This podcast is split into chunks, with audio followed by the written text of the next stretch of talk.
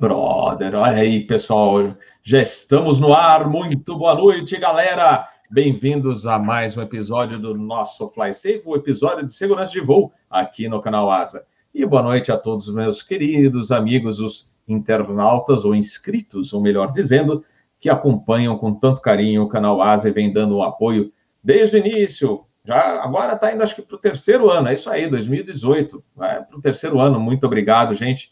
E sem, a, sem o apoio de vocês, esse carinho todo que vocês têm, a gente não estaria aqui, né, crescendo, o canal crescendo aos poucos.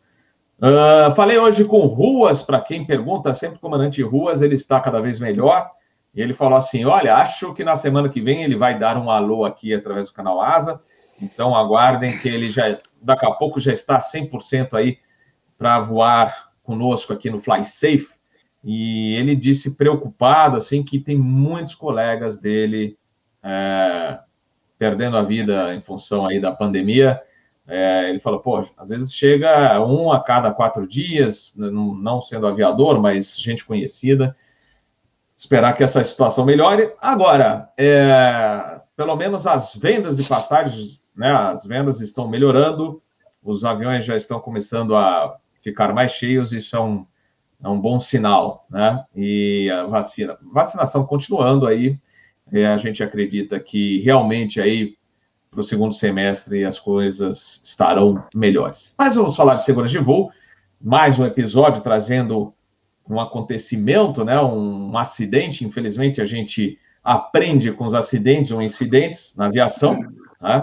E esse acidente que a gente vai abordar hoje, eu nem lembrava, para falar a verdade. Comecei a pesquisar um pouco o banco de dados de acidentes eu achei esse do 707 em 1989 e ele é interessante porque tem muito erro, mas muito erro mesmo, não só dos pilotos, mas também do controle de tráfego aéreo. Então a gente vai debater esse assunto. Então vamos apresentar a equipe de hoje. Temos uma equipe cheia aí, né? É, então vamos dar as boas-vindas ao Carlos Henrique Mota, meu amigo Motinha. Boa noite, Mota. Fala, Capitão Bob. Boa noite. Boa noite, Edgar, Bernstein, Ivan. Vamos aí tentar falar um pouquinho desse acidente lá em Santa Maria. Também não lembrava, quando você me avisou, eu fui dar uma estudadinha, uma pesquisada, mas vamos tentar passar para o pessoal aí o que, que aconteceu lá. Muito bom, vamos lá também dar as boas-vindas ao Ivan Carvalho. Ivan que vai deixar de usar óculos, é isso, Ivan? Ele operou a vista, não é? Estamos sem som, Ivan. Vamos lá, vamos lá. Um, dois, três, som. Pronto. Em breve. Agora sim, 5 barra 5. Um pequeno óculos só para ler bulas. é, bem, pessoal, boa noite. Mota, faz tempo que eu não via. Berenstein, Edgar, um prazer estar aqui para a gente comentar mais um, um evento aí que com certeza traz lições para todos nós e para os nossos inscritos aí no canal. Perfeito, vamos lá. Edgar Santos, boa noite. Aliás, o Edgar, eu vou até colocar ele em tela cheia, porque o Edgar é um menino aplicado, sabe aquele aluno aplicado? Ele, ele só não traz a maçã para o professor, mas olha só, peraí, deixa eu. Mostra. Opa! Olha lá, ele mandou fazer, gente, ele mandou fazer, olha. Show de bola, Edgar, muito bom. Ficou bom, né? Ficou bem bonito. Melhor do que aquela do Simpson, né? É verdade. boa noite, amigos. Boa noite, Mota, comandante Ivan, Eduardo Bernstein, Bob, aos amigos internautas. É, esse case de hoje é bastante interessante, como o Bob disse, envolve muitos erros. E quando eu comecei a ler, me veio à memória o 727 da VASP, em 1982, que colidiu com a Serra de Pacatuba. Só não houve erro do controlador de tráfego aéreo, o resto é tudo igual. E vamos é, ver se a gente passa algumas informações boas aí para vocês. Faltou CRM, faltou tudo, né? Tudo. Mas tudo, vamos lá, vamos lá. Agora vamos dar um bom dia. Aqui é boa noite. Eu estou, aliás, eu estou em São Paulo, na casa do meu irmão Alfred, aqui no bairro mais perto do bairro de São Judas, né, perto da estação do metrô São Judas, pertinho do aeroporto de Congonhas. Mas o Berenstein está no Vietnã. Então é bom dia, Vietnã. Good morning, Vietnã. O Eduardo Berenstein, que é do National Transportation Safety Board. É, boa noite a vocês, bom dia aqui é do, do outro lado do mundo. Obrigado mais uma vez pelo convite e eu estou esperando a minha caneca. Edgar. Vamos providenciar. Ah, o Ivan quer não, também. É a, cam a, camisa também, porque foi a camisa que não serviu para o Berenstein, então vamos mandar outra. É, tem que fazer uma leva nova, que tem até os, é. os nossos amigos aí do, do canal estão pedindo também. Aliás, o Berenstein, já explica para o Araújo, nosso amigo, querido amigo de Manaus, é, ele falou, pô, tinha um A320 voando no 410, que o nosso teto aqui é 390. Explica rapidamente para o Araújo sobre essa, essa dúvida dele. É o seguinte, não é que o avião não seja capaz de chegar a esse nível, o problema é a certificação. É, não tem 320 no mundo certificado é, para o 410 voando no, na regra 121, que é a empresa aérea. Talvez possa ser um avião, se for o caso, um avião que foi comprado para servir de jato executivo. É, a gente vê que tem é, pessoas que compram é, aviões de empresa aérea para servir de jato executivo. A gente vê isso muito nos Emirados Árabes. Mas o ACJ, ele tem permissão, ele tem a certificação, porque a certificação é muito cara. Quando a Boeing fez o 737, eles já fizeram pensando é, que o avião, as pessoas vão ter interesse voar avião mais alto, então ele já veio certificado de fábrica desde o início, porque naquela época era barato, hoje isso é uma certificação muito cara, por isso que a Airbus não certifica até o dia que os operadores é, queiram, e aí eles vão pagar uma taxa, a Airbus vai pagar também, e aí a certificação vai aparecer. Explicado aí, Araújo. Espero que, é, aliás, deve ser curiosidade muita gente aí. Vamos lá, então, ao, ao resumão do nosso acidente, como a gente sempre tem feito aqui. Deixa eu ver se falta alguma coisa aqui. Vamos lá. Bom, em caso de falha de comunicação, acionar 7600 e gritar: Capitão Bob, caiu!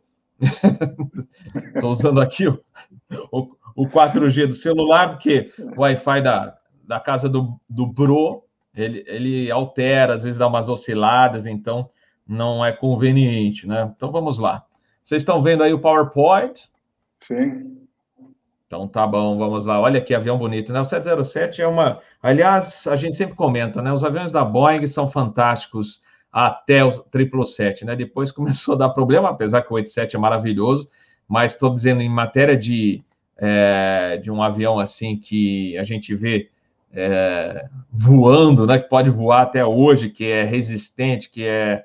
E o, e o 777 também, super avião maravilhoso, né? Um projeto maravilhoso. 767, então, nem se fala. Outro projeto fantástico, até hoje é muito bom. Mas vamos lá. Vamos falar do Independent Air 1851. Todos falharam, e falharam mesmo, infelizmente. Então, aqui é um pouquinho é, do histórico né, desse avião. O acidente aconteceu numa quarta-feira, 8 de fevereiro de 89.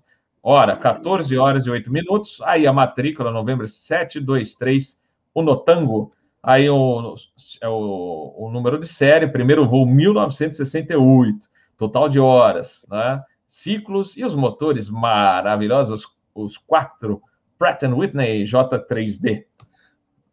Aí, infelizmente, né? Morreu todo mundo, não sobrou ninguém, até porque o avião bateu numa alta velocidade contra uma área rochosa, né, de um, de um morro, então não tinha como sobreviver mesmo, né? Foram sete fatalidades, né? Sete mortos nos tripulantes, né? Era o total, e total de passageiros 137, ou seja, POB, né? Todos a bordo, né? 144, todos, infelizmente, perderam suas vidas nesse acidente. Então, o avião, o voo 1851, decolou de Bergamo, na Itália, para Punta Cana, na República Dominicana, e tinha uma escala em Santa Maria, nos Açores, tá? lá no meio do, do oceano. Às 13 horas e 56, a Torre Santa Maria autoriza o Boeing 707 descer para 3 mil pés para interceptar a final ILS da pista 109.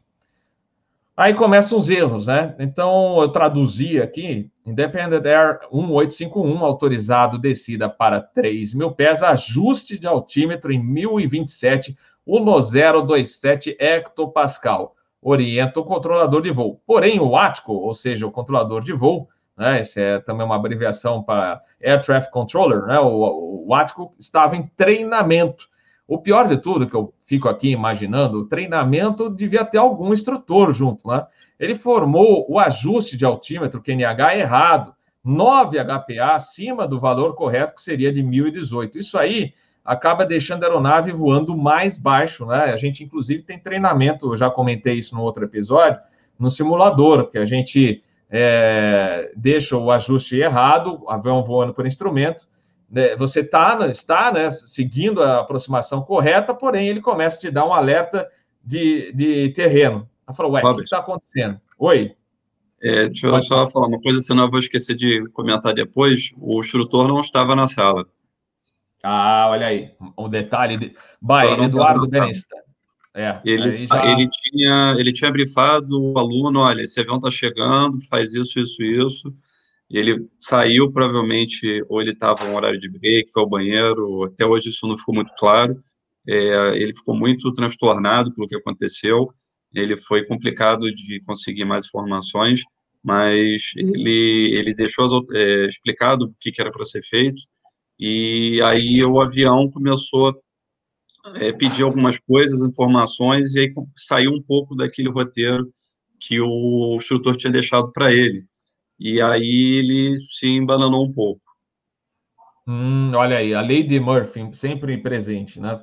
É, bem nessa hora, é, a gente lembra também daquele acidente lá da colisão do 757 com o avião russo, que também teve um problema semelhante àquela coisa, ah, o, a manutenção de equipamento, etc. Um controlador atendendo, o, tava, o único controlador atendendo outro voo se distraiu, não conseguiu ver, quando ele viu já estava em cima da hora. Então a gente vê que as coisas né, acontecem bem na hora que a gente não espera.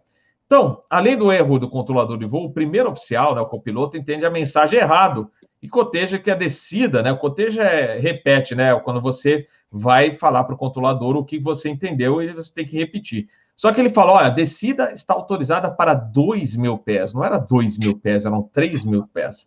E o ático não presta atenção. Aliás, vale um puxão de orelhas aqui, porque a gente vê isso acontecer às vezes nos dias atuais. Então você fala assim, é você escuta, né? Por exemplo, o controlador orienta uma coisa, o piloto entende outra, repete uma coisa que não é aquilo que o controlador falou, e aí, o controlador de voo não fala, não, não é isso, é aquilo.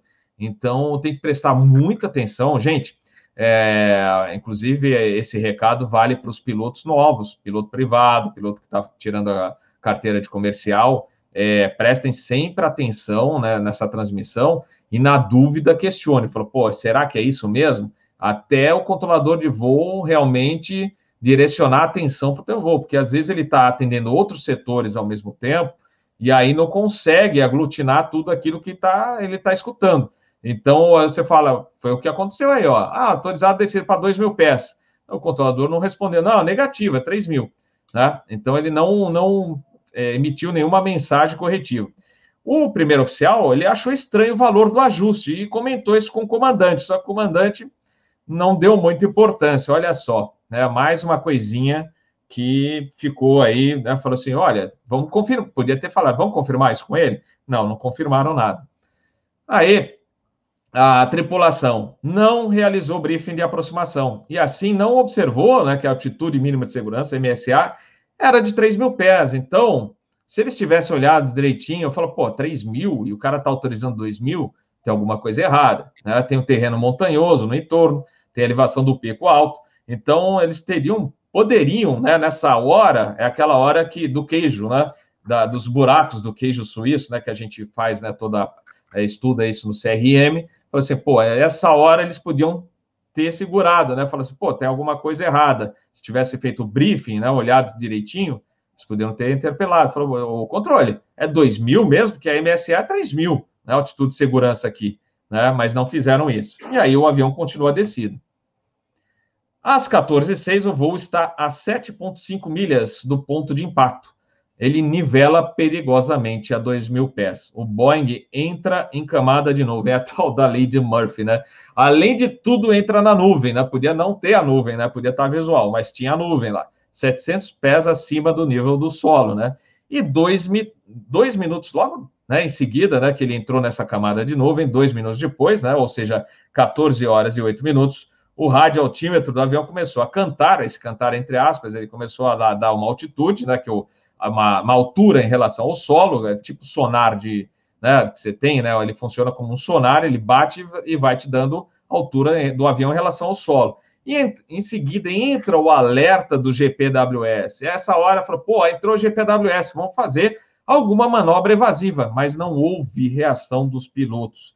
E a aeronave colide com uma área rochosa no cume do Pico Alto. Mas a, olha a observação, tá? Eles não desceram para 2 mil pés, por que, que eles bateram a 1.795 pés? Aham, ajuste de altímetro errado, olha só. Ele estava mais baixo ainda por causa daquele ajuste errado, 9 HPA de erro, ele estava mais baixo ainda do que deveria estar. Então, olha só o problema que, que teve aí. Então, é tudo, estava tudo errado. Então, infelizmente, né, a gente tem à direita aí fo uma foto dos destroços, né, um dos motores. É, na, aqui na montagem, a montanha não, não, aparece toda aí, mas vocês conseguem ver a elevação, né, onde ele bateu, e aqui o monumento que foi erguido aos mortos deste acidente. Então é isso aí, era o breve resumo, vamos discutir agora. Essa, eu estou achando que essa pintura que eu vou mostrar agora, a pintura mais recente foi quando o avião bateu, porque ele tem o Rush Kit, é um silenciador nos motores já, né? É, que ele tinha para operar nos Estados Unidos, já tinha que ter esse Rush Kit na década de 80, né? Então é isso aí, é o breve resumo que eu queria apresentar para vocês, para vocês entenderem um pouco, né? Quanta coisa errada, né? E, então vou deixar, vou começar aqui, estou achando, ah, o Mota caiu aqui. Vou começar pelo Ivan Carvalho. Ivan, you have control. Ok. Captain Bob, mais uma vez, estamos aí diante de um, um acidente com muitos erros, né?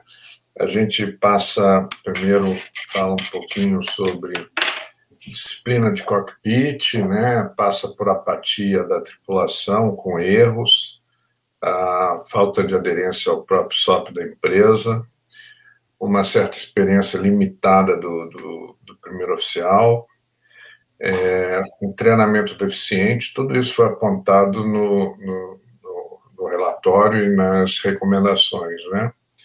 E também alguns aspectos relacionados à ao próprio adesão à rota e adequado ao IP de Portugal.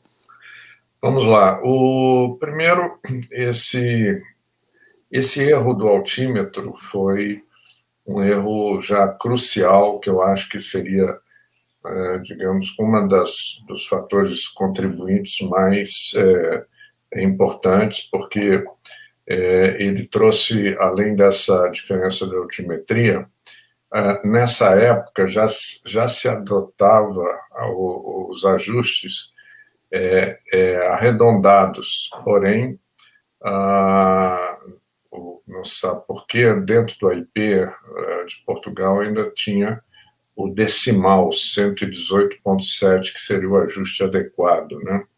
Então, isso foi apontado também eh, como recomendação e também eh, a própria, o próprio VOR dentro da TMA havia restrições que não estavam apontadas dentro do IP, que é o, o documento oficial é, que traz todas as rotas e que deveria ter sido de alguma forma, como era uma empresa, é, deveria ter um, um DOV, alguém que despachou esse voo e isso não foi não foi observado adequadamente, né?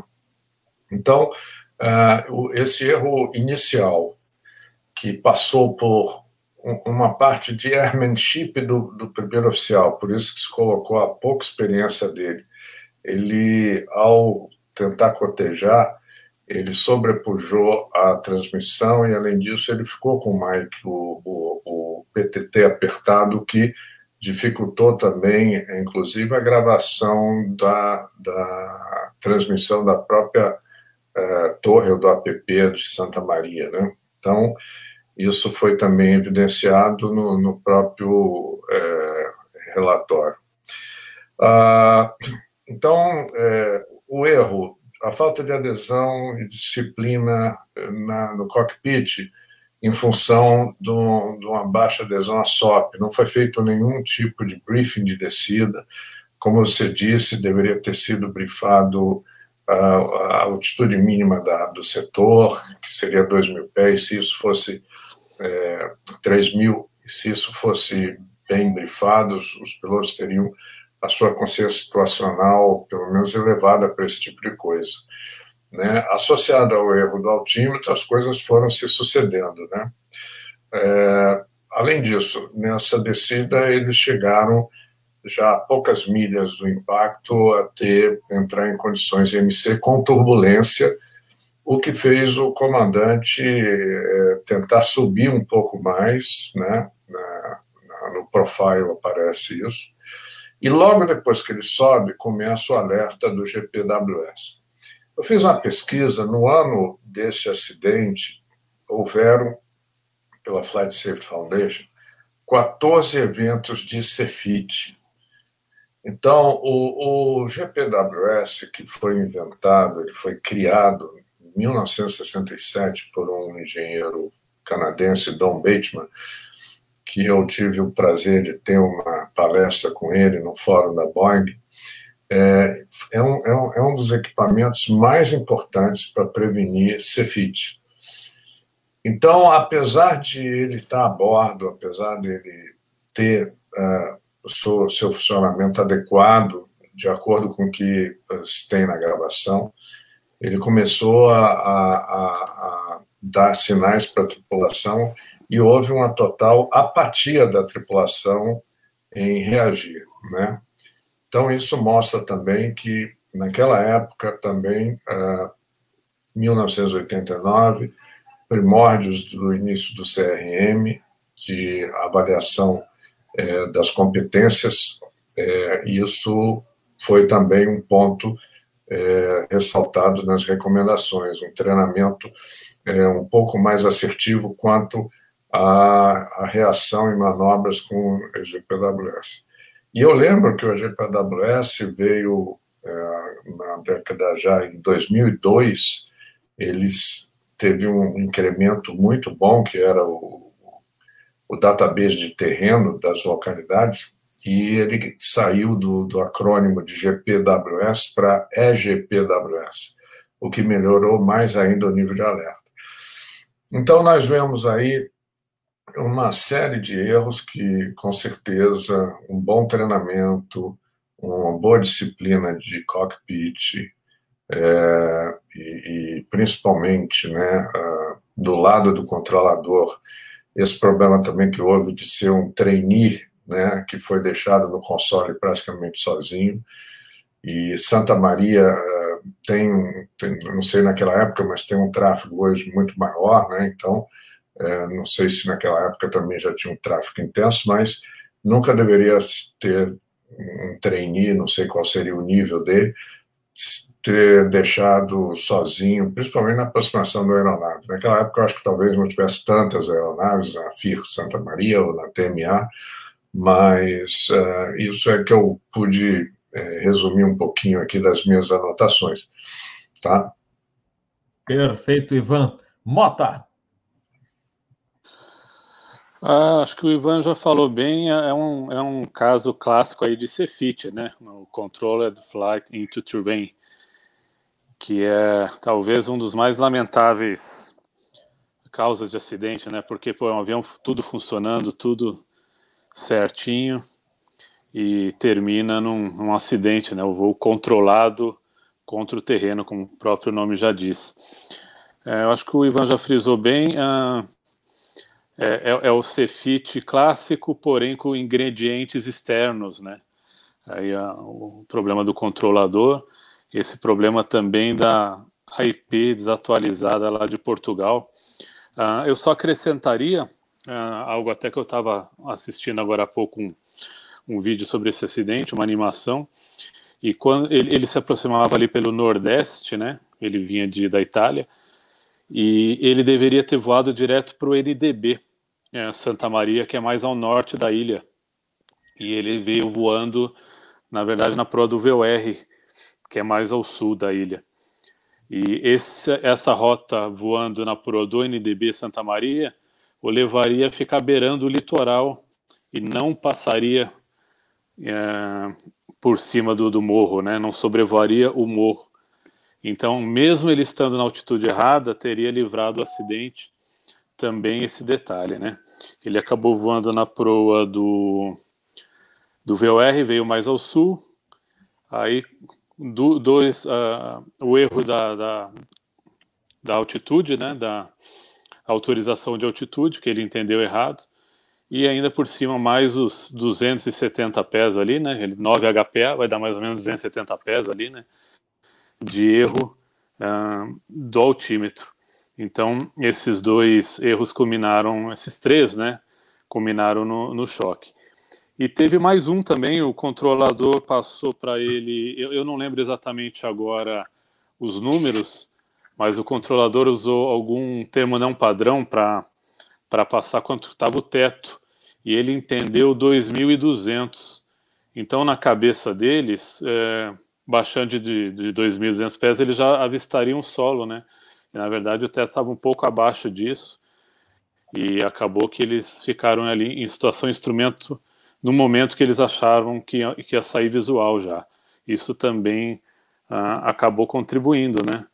A consciência situacional ficou mais baixa. Então, já voando na proa errada, altitude errada, com informação meteorológica errada e ajuste de altímetro errado, né?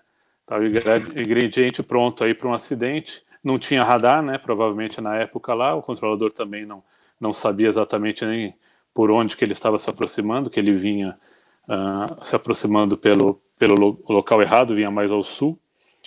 E aí, é isso aí, ingrediente pronto para o acidente. E a falta de resposta ao GPWS, que pelo que eu li também, eles não, não tinham treinamento, por incrível que pareça.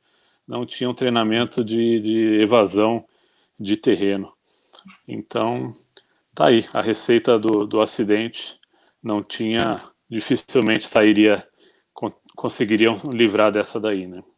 Mas você vê, tirando um só, desses todos sa eh, saíram. Eu só li que parece que eles bateriam, mesmo a 2 mil pés, eles ainda bateriam no morro. O morro é um pouquinho mais de 2 mil pés. Porém, os outros todos, né, é, com treinamento de EPWS, se ele tivesse vindo mais ao norte, uh, e se ele tivesse nivelado a 3 mil, claro, como, como deveria, é, esse é, acidente não aconteceria. E uma coisa que você falou interessante no começo, Robert, é, é, incrível como a gente vê muito ainda hoje, né? Você um acidente ali do, do final dos anos 80, a gente vê ainda é, muito hoje quem não coteje, informação que tem que cotejar, e o cara que coteja errado e o controlador ainda não corrige, né? Talvez ali não esteja prestando atenção e acaba não corrigindo. E a gente ainda vê muito hoje isso, é impressionante. É uma pena.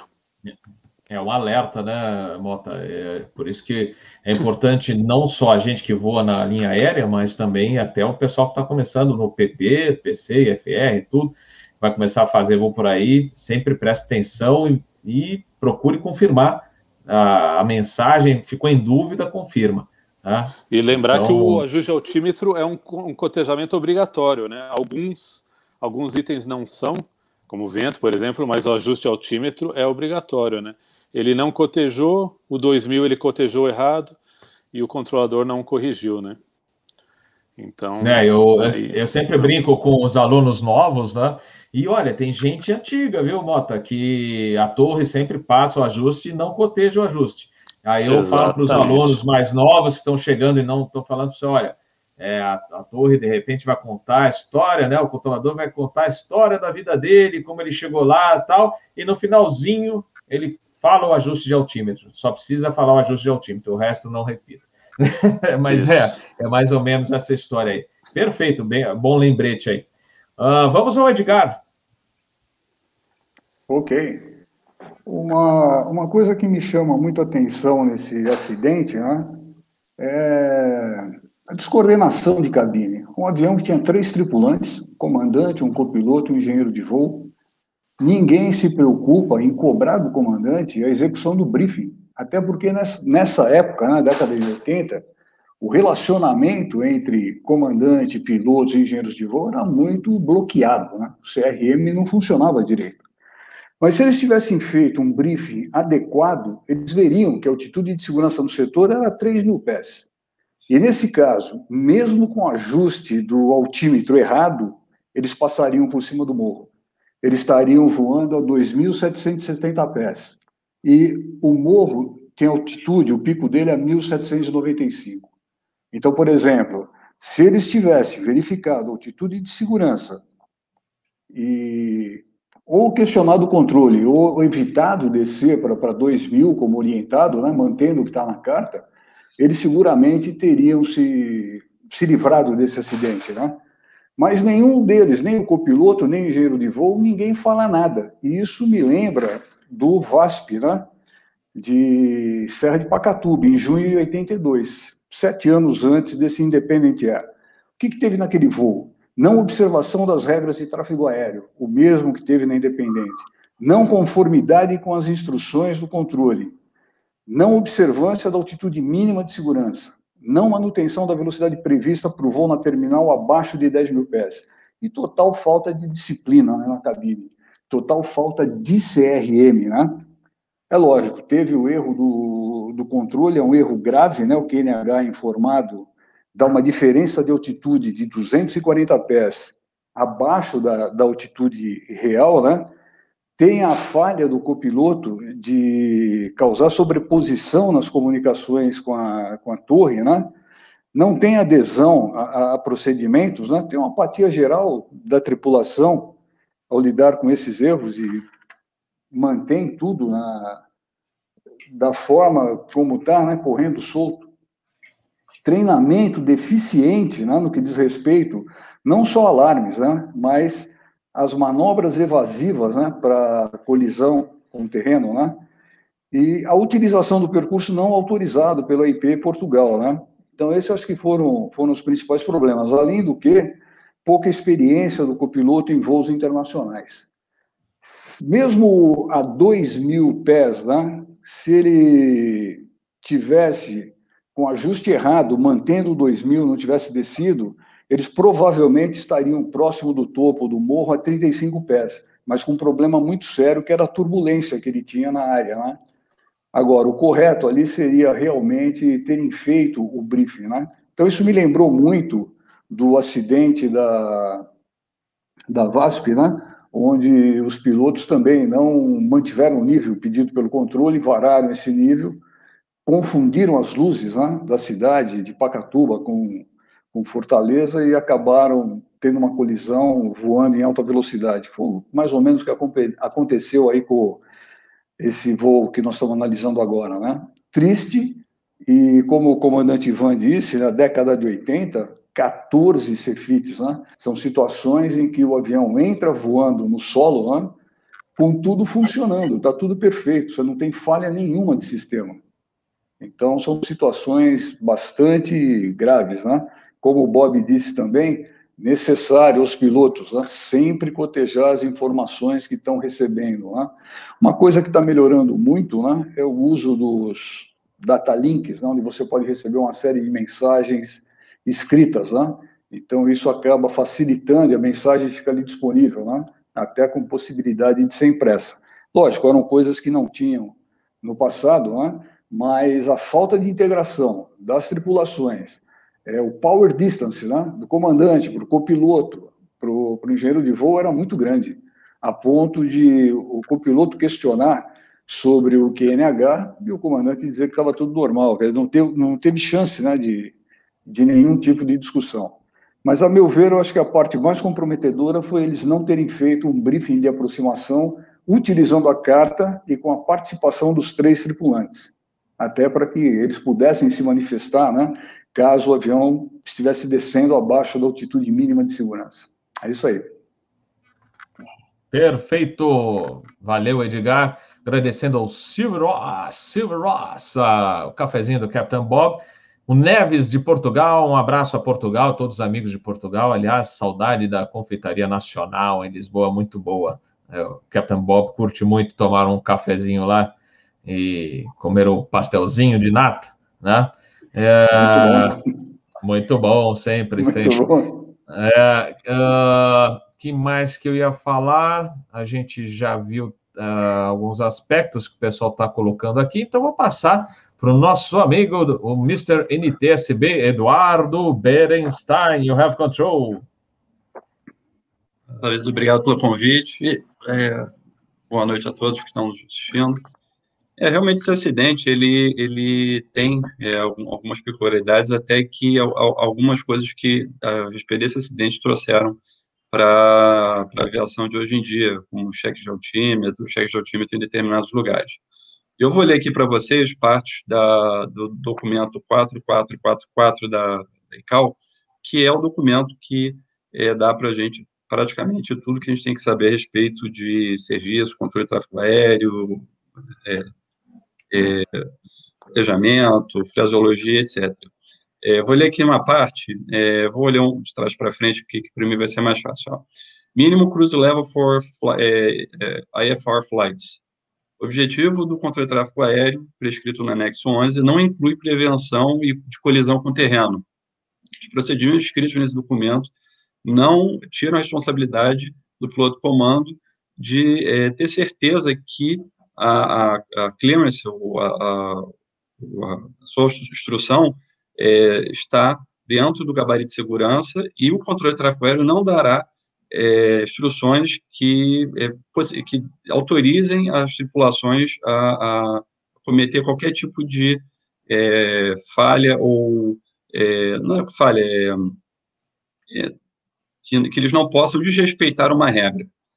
Então, isso já é uma, é uma parte que eu queria ler para vocês. Esse vídeo novo vai estar no início do documento, dizendo que o objetivo controle de tráfego aéreo prescrito no anexo 11 não inclui prevenção de colisão com o terreno, e é, o que está escrito aqui não pode, é, não, é, uma, uma clearance não pode deixar os pilotos cometerem uma irresponsabilidade, sendo eles responsáveis de manter a sua separação com o terreno. Então, vocês veem, esse é o nosso documento, esse documento é bem antigo, ele vem desde a época é, que começou a aviação, essa parte foi introduzida é, com a, a, as vetorações radares também, desculpa, isso foi antes da vetoração radar, depois com as vetorações radares é, o documento diz também que, no caso de vetor radar, você também não está imune de desrespeitar qualquer tipo de regra, você tem que seguir essa regra, é, é, é o que é, te mantém a segurança, uma segurança de dois lados. O controlador, claro, vai sempre tentar te dar uma, um, uma, uma altitude onde você esteja dentro do gabarito e é, o piloto, dentro com as suas cartas, vê que você também está voando dentro desse gabarito. É, o que a gente, eh, os convidados falaram eh, a respeito também, é, é bom salientar, é que o AIP, o é, Air Information Publications de Portugal, todo, todo país você tem um AIP que diz o que você pode fazer, quais são as diferenças, e também quais são as rotas que você pode voar para aquele determinado lugar. Então, se você pegar o IP brasileiro, se você quiser sair de São Paulo para Fortaleza, por exemplo, ele vai te dizer quais são as rotas que você pode usar para poder chegar até Fortaleza. E no caso da, do IP de Portugal, é, ele não autorizava você voar para o VOR, mas autorizava você voar para o é, NDB no norte. Então, é, aqui também no bloco 444 vai dizer que é a respeito a publicações, diferenças. É, o status de é, os conselhos que fazem esses anexos, as convenções, é, eles não têm, eles não são obrigados a impor é, dentro do, do, artigo 38 da convenção é, que as diferenças é, publicadas nesse documento, mas sim nos documentos dos países. E os países são responsáveis em publicá-los e torná-los disponíveis às pessoas para que elas possam fazer os voos com mais segurança. Provavelmente o Dove que despachou esse voo, é, ele não pegou o IP de Portugal para dar uma olhada, ele chegou e realmente, ah, geralmente quando a gente vai para um lugar, a última posição dentro do lugar onde você está indo, geralmente é o VOR, porque ele é o de maior precisão. Então, se tiver um NDB um VOR, geralmente é o VOR. E dentro disso, ele acabou caindo nessa coisa de que geralmente é. E botou esse avião para voar para o VOR, botando eles ainda numa situação pior. A outra coisa que eu queria comentar é a respeito das cartas de mínimas de radar. é, são cartas que são publicadas, você tem, geralmente, é um VOR, então, a gente fala geralmente, né, porque o VOR consegue te dar a distância e a radial que você está voando, é, e na própria carta ele diz é, qual é o, o seu fixo de, de referência. Pode ser um VOR, pode ser um NDB, pode ser até um ponto físico, não, não sendo uma antena que vai te dar a sua, a sua informação, e ela vai te dar radiais, é, distâncias e altitudes. Então, é, esse é o nosso backup dentro da cabine, de que se você recebe uma autorização que te coloque numa posição onde você tinha que estar, por exemplo, 5 mil pés e a autorização é para estar a 4, 3 mil pés, você tem a obrigação de, de fazer o challenge. Você tem que chegar para o computador e falar, olha, esse setor aqui eu tinha que estar 5 mil. E aí você vai provocar uma resposta é, positiva, negativa, não é realmente, então faz o seguinte, mantenha 5 mil pés, vou ir para a direção tal. Isso já aconteceu comigo, uma vez o computador me deu uma, uma posição, aí ele estava se confundindo com a minha aeronave com outra aeronave que estava em outro setor, que era da mesma empresa. E aí ele entendeu que ele estava trocando, porque nós tínhamos um, um, um call sign muito próximo, e ele começou a se confundir quem era quem. E aí ele, para poder acabar o problema, começou a me chamar pelo prefixo da aeronave, não pelo número do voo, e a outra aeronave pelo número do voo, e com isso a gente é, conseguiu desfazer o, o mal-entendido. Uma coisa hoje que a gente tem a navegação é, satelital, e a gente está fazendo vários procedimentos de satélite para pouso, é que a gente tem cheques de altímetro é, em posições determinadas. E esses cheques de altímetro são, é, é, quando geralmente você faz no início da aproximação, é, existem é, vindos desse problema, desse acidente. Se eles tivessem continuado a aproximação deles até o pouso, fazendo o procedimento LS, por exemplo, é, o mínimo de um procedimento LS geralmente é 200 pés. Se eles tivessem com esses 240 pés de diferença, eles teriam entrado voando no chão é, fazendo um procedimento onde está protegido é, pelo, pelo sistema. Eles poderiam acabar desacoplando ou fazendo um VOR. É, Nossa, mas eu estou aqui, não estou vendo, vou arremeter, não, está baixo, está alto. E, e isso é, ajuda hoje, é, é, esse acidente ajuda a gente hoje a ter mais segurança por causa dos constantes é, cheques de altímetro que a gente faz no, no avião para ter certeza que a gente está voando nas determinadas altitudes.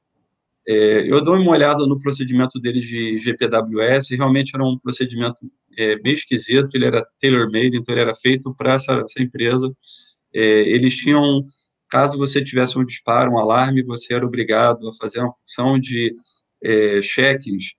Então, vamos checar isso, vamos checar aquilo, e o tempo que você leva para fazer esses cheques é, não te traz segurança, porque você acaba cada vez mais estando mais baixo até uma hora que você chega e se choca com o chão. É, esse foi realmente um procedimento que nenhuma empresa hoje que apresente esse tipo de procedimento vai conseguir ter certificação, o seguro e a administração local não vão permitir, isso não vai acontecer. E é, é uma lástima que, é, infelizmente, isso tenha acontecido. A gente vê que o, piloto estava é, assoberbado, além de, de, é, fazer, estar fazendo o, a, a transmissão, ele também estava fazendo alguma coisa dentro da cabine é, que estava tirando a atenção dele. Ele provavelmente estava com muitas tarefas e pouco tempo para realizá-las. E isso também é uma coisa que, quando você está dando uma cabine, você vê que o seu colega não está conseguindo fazer tudo que ele tem que fazer, a gente tem que ajudar. Esse é, é um dos princípios básicos do CRM, porque é do interesse daquela tripulação que tudo saia perfeito.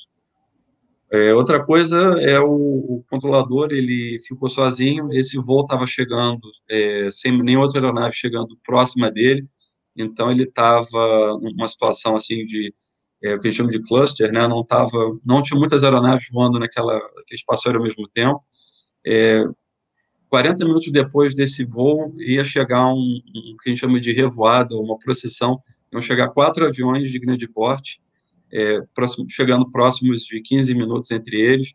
É, isso a gente vê normalmente no Brasil acontece também, as empresas acabam pegando esses horários, é, que são os horários prime, e colocam seus aviões chegando junto com outras aeronaves de outras empresas, porque geralmente os passageiros querem chegar naquele horário, naquele destino.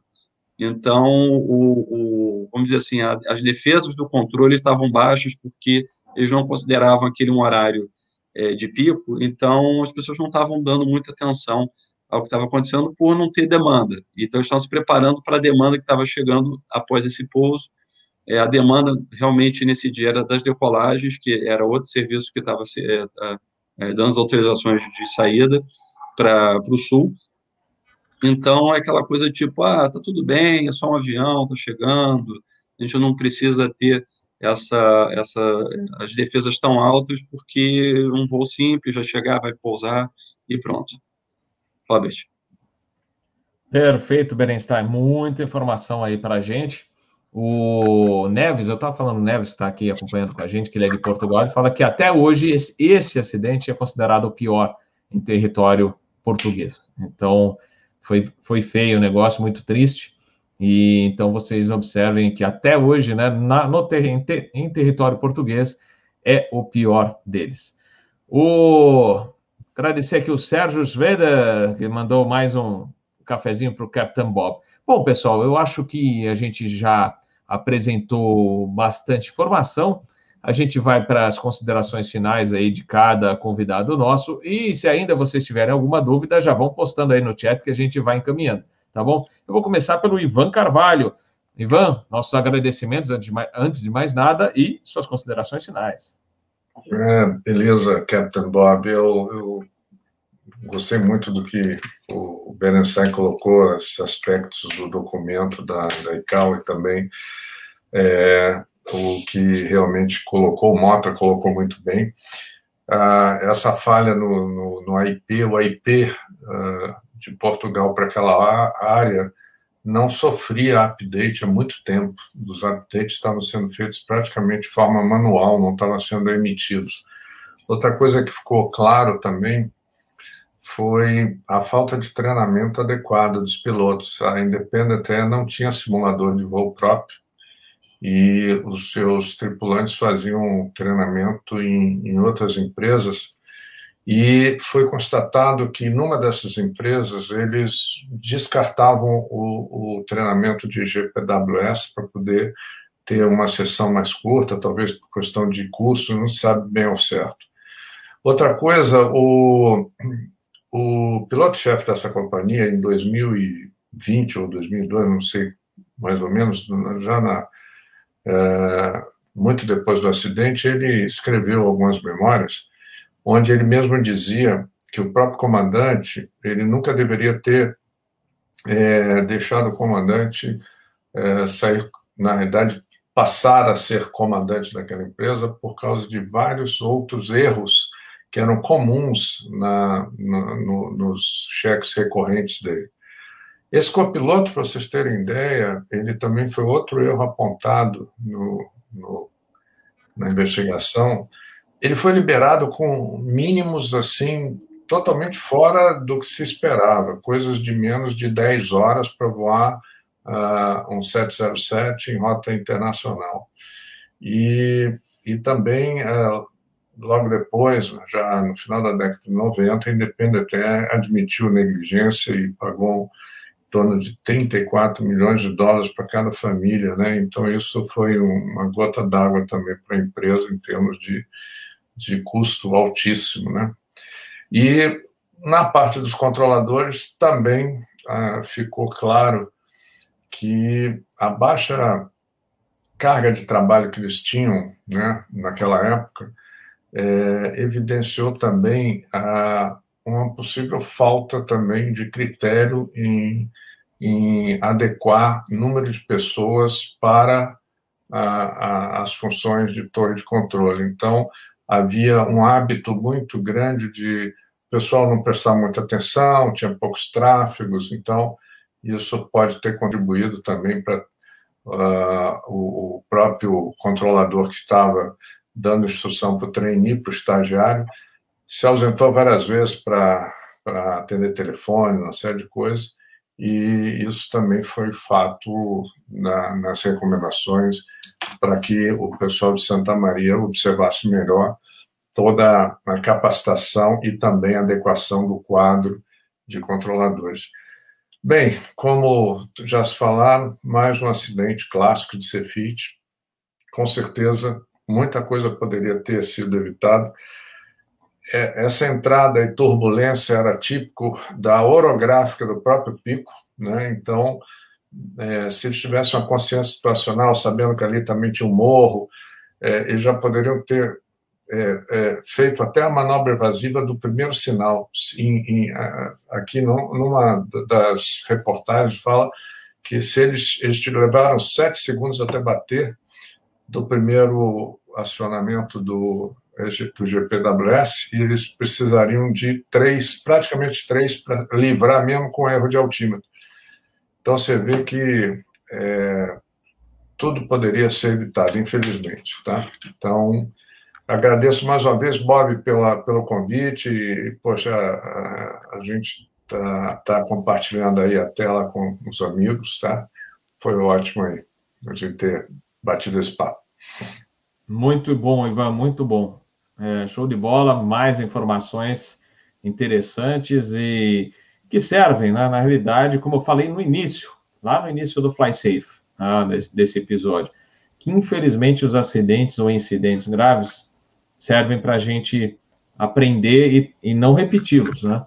Então, muitos erros aí hoje são evitados graças a bom treinamento, CRM, que aumentou muito, naquela época era difícil você ter CRM, é, equipamentos mais modernos, então é mais difícil acontecer um acidente desta natureza, mas pode acontecer. Então a gente tem que aprender com essas falhas, esses erros que levaram, infelizmente, aos acidentes, para a gente não repetir no dia a dia aí. Lembrando que serve também para os pilotos que estão iniciando a carreira, sempre procurarem seguir o que está previsto no SOP, né, no, nas os procedimentos é, standard, né, operacionais, o que sempre, é, desde a época do, do aeroclube, da escola de aviação, até chegar na linha aérea. Vamos lá, Bob, Carlos Bob, Henrique, só, oi. Só para lembrar, nós tivemos um acidente além do VASP muito parecido. Lufthansa, no Rio de Janeiro, decolagem do Galeão, lembra disso? Uh, é, a gente é, fez o... Né? Uhum. É, 07 também é, alguns ingredientes parecidos. Desculpe interromper. Não, imagina, Ivan. É, inclusive, o pessoal comentou desse Lufthansa, inclusive no chat. A gente tem um episódio que a gente fez aqui também. Eu vou deixar depois o link para esse episódio da Lufthansa. Eu vou deixar aqui no. Quando a gente concluir o episódio, para vocês assistirem, quem ainda não assistiu. Vamos ao Carlos Henrique Mota. Considerações finais, Mota? Isso aí, Robert. Falamos você viu quantos ingredientes apareceram aí, né? Então, quer dizer, a aviação é. A gente está falando de acidente, mas veja como é seguro, né? Quantos ingredientes precisam para dar um acidente? Tirasse um só é o clássico que você falou lá do, do queijo, né? Do, ou da, das pecinhas de dominó. Se tirasse uma só, esse acidente não teria acontecido. É um acidente em seu tempo também, né? Hoje em dia dificilmente aconteceria nas mesmas circunstâncias né? Hoje tem o radar, a maioria das terminais, uh, tem o, o, EGPWS, que o Ivan falou bem, né? que não é mais só por radioaltímetro, e sim ele tem lá o database de todo o terreno do, do globo todo, então ele sabe a localização da aeronave. E, e, tem também o treinamento, né, e etc., o próprio equipamento uh, mais moderno que uh, evitaria. Você falou bem do pessoal que está começando, né, a gente fala, ah, mas hoje tem radar, tem isso, tem aquilo. Mas às vezes o pessoal que está começando aí vai voar em, em, em, condições parecidas, né? Aeronaves que não tem EGPWS, vai, vai voar num, num aeródromo não controlado ou que não tenha radar de aproximação, né? A aeronave com menos recursos, num aeroporto que você nunca foi e não conhece. Então, que sirva de lição aí, estar tá sempre atento às publicações, fazer o briefing, seguir os manuais da aeronave, da empresa, né? principalmente aí no que tange a, a parte de altitude na aproximação. E esses acidentes antigos, às vezes a gente não dá muita bola, porque fala, ah, hoje em dia não acontece mais, porque ah, temos equipamentos para ajudar a evitar isso, mas a gente tem que lembrar que o pessoal que está aí começando, está numa aviação é, é, geral, né, ainda pode enfrentar situações parecidas e, e que isso sirva de, de aprendizado para todo mundo. Acho que é isso aí. Mais uma vez, obrigado pelo convite, Robert, e uma boa noite para todo mundo aí. Valeu, Motinha, bem lembrado trazendo sempre. A gente procura aqui no, no canal Ásia, no FlySafe, trazer os lembretes, né, alguns lembretes que os pilotos devem sempre ter em mente, né, que são super importantes é, para a segurança de voo, valendo desde o começo até os mais experientes, que muitos experientes, infelizmente, acham que as coisas não acontecem, e pode acontecer quando menos se espera. Então, o mesmo mais experiente tem que ter aquela humildade de lembrar que pode acontecer com ele, assim como aconteceu, aconteceram acidentes com muitos pilotos experientes. A gente lembra o próprio acidente de Tenerife, né, pilotos experientes envolvidos numa, numa, numa maior acidente aéreo que a gente teve, a colisão dos dois Boeing 747. Vamos lá, Edgar? Então, hoje aprendemos muito com as informações do Bernstein, do Mota, do comandante Ivan. E uma coisa que hoje está melhor né, do que era naquele passado é o conceito de tripulação. Né? Então, todo mundo que está na cabine pode ser um engenheiro de voo, pode ser um, um piloto de segurança, um safety pilot, todos eles participam efetivamente do voo e os comandantes hoje são muito mais humildes né, em aceitar a informação de um copiloto e, no mínimo, checar o que ele está dizendo. Né? Isso aumentou muito a, segurança. Isso começou com o CRM e ele se tornou mais forte da metade da década de 90 para cá, né?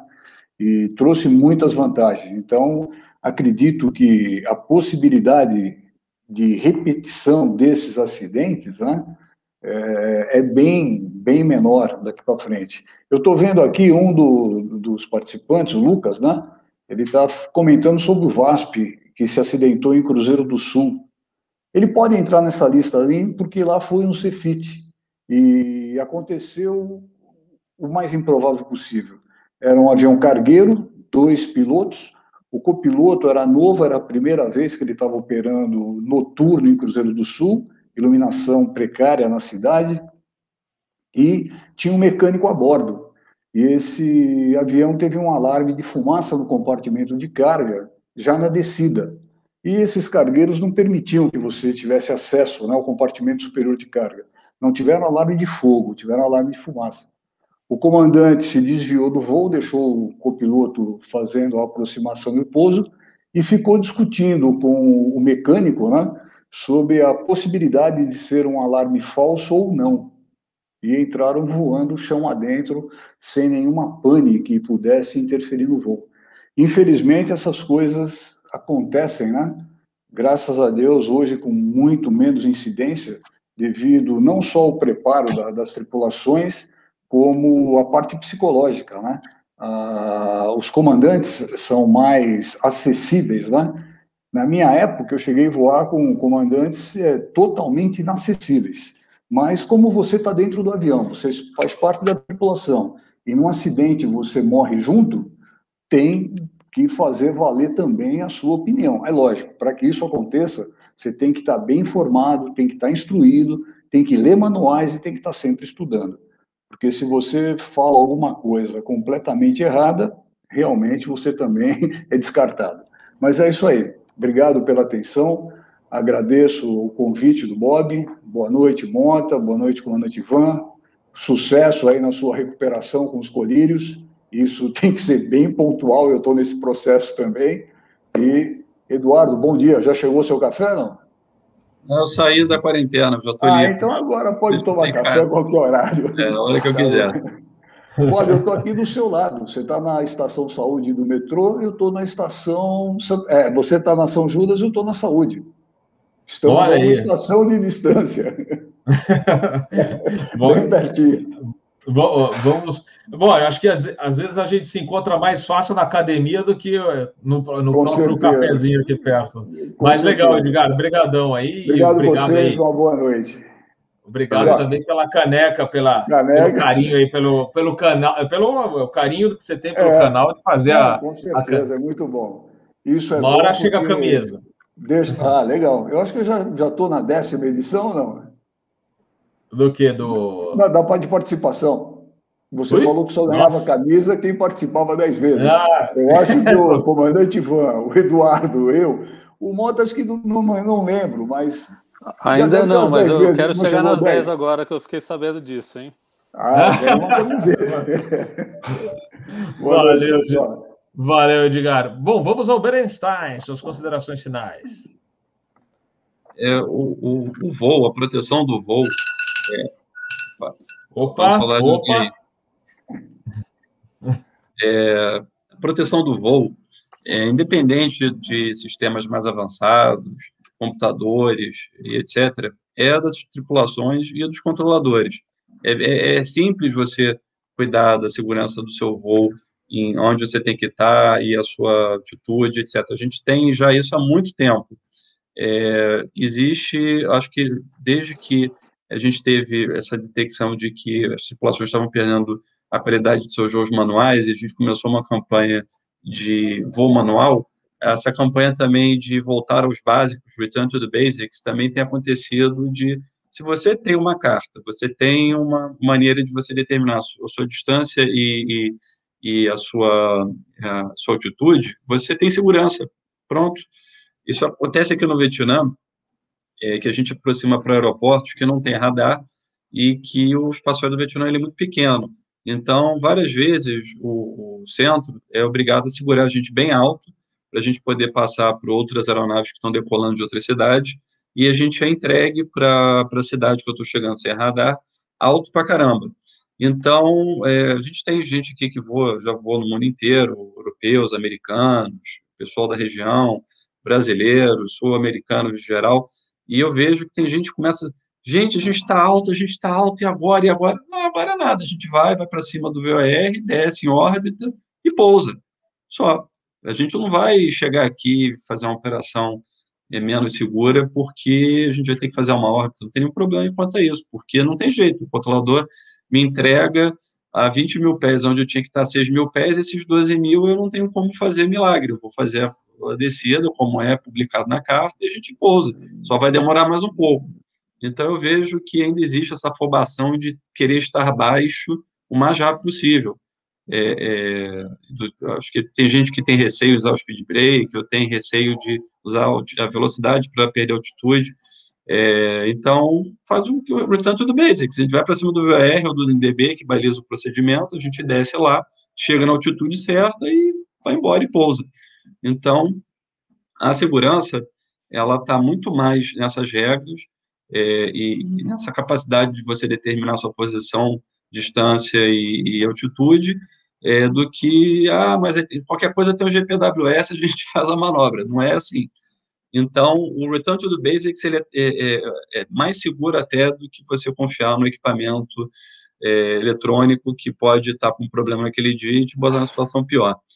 É, a respeito do acidente, realmente foi uma falha é, é de, em vários segmentos. É, essa falha ela é bem é, treinada hoje nos nossos simuladores e nos simuladores dos controladores de voo, é, para que eles não caiam nessa, nessa situação. às vezes eles sentem também que a gente fica, olha, eu tenho que descer, eu tenho que descer, eu tenho que perder altitude. E a gente dando pilha no controlador, ele acaba, se ele acabar aceitando, ele pode deixar a gente fazer uma coisa que não está dentro da regra e colocando a nossa segurança em risco. É, é, cinco minutos de atraso no voo para evitar um acidente é, é, é, mais do que suficiente, né, acho que no meu livro, para a gente evitar um acidente. Robert. Valeu, Berenstein. Obrigadão, obrigado a todos. Obrigado ao pessoal do chat aí que não para de digitar. Valeu mesmo. Como eu falei antes, obrigado pelo carinho de vocês. É, vocês são super importantes. É, não só aqui, os comentários também que eu procuro sempre responder. Às vezes não dá tempo, mas vou, uma hora chega e eu consigo responder para vocês. Obrigado aos convidados, Ivan, Motinha, Edgar, Berenstein.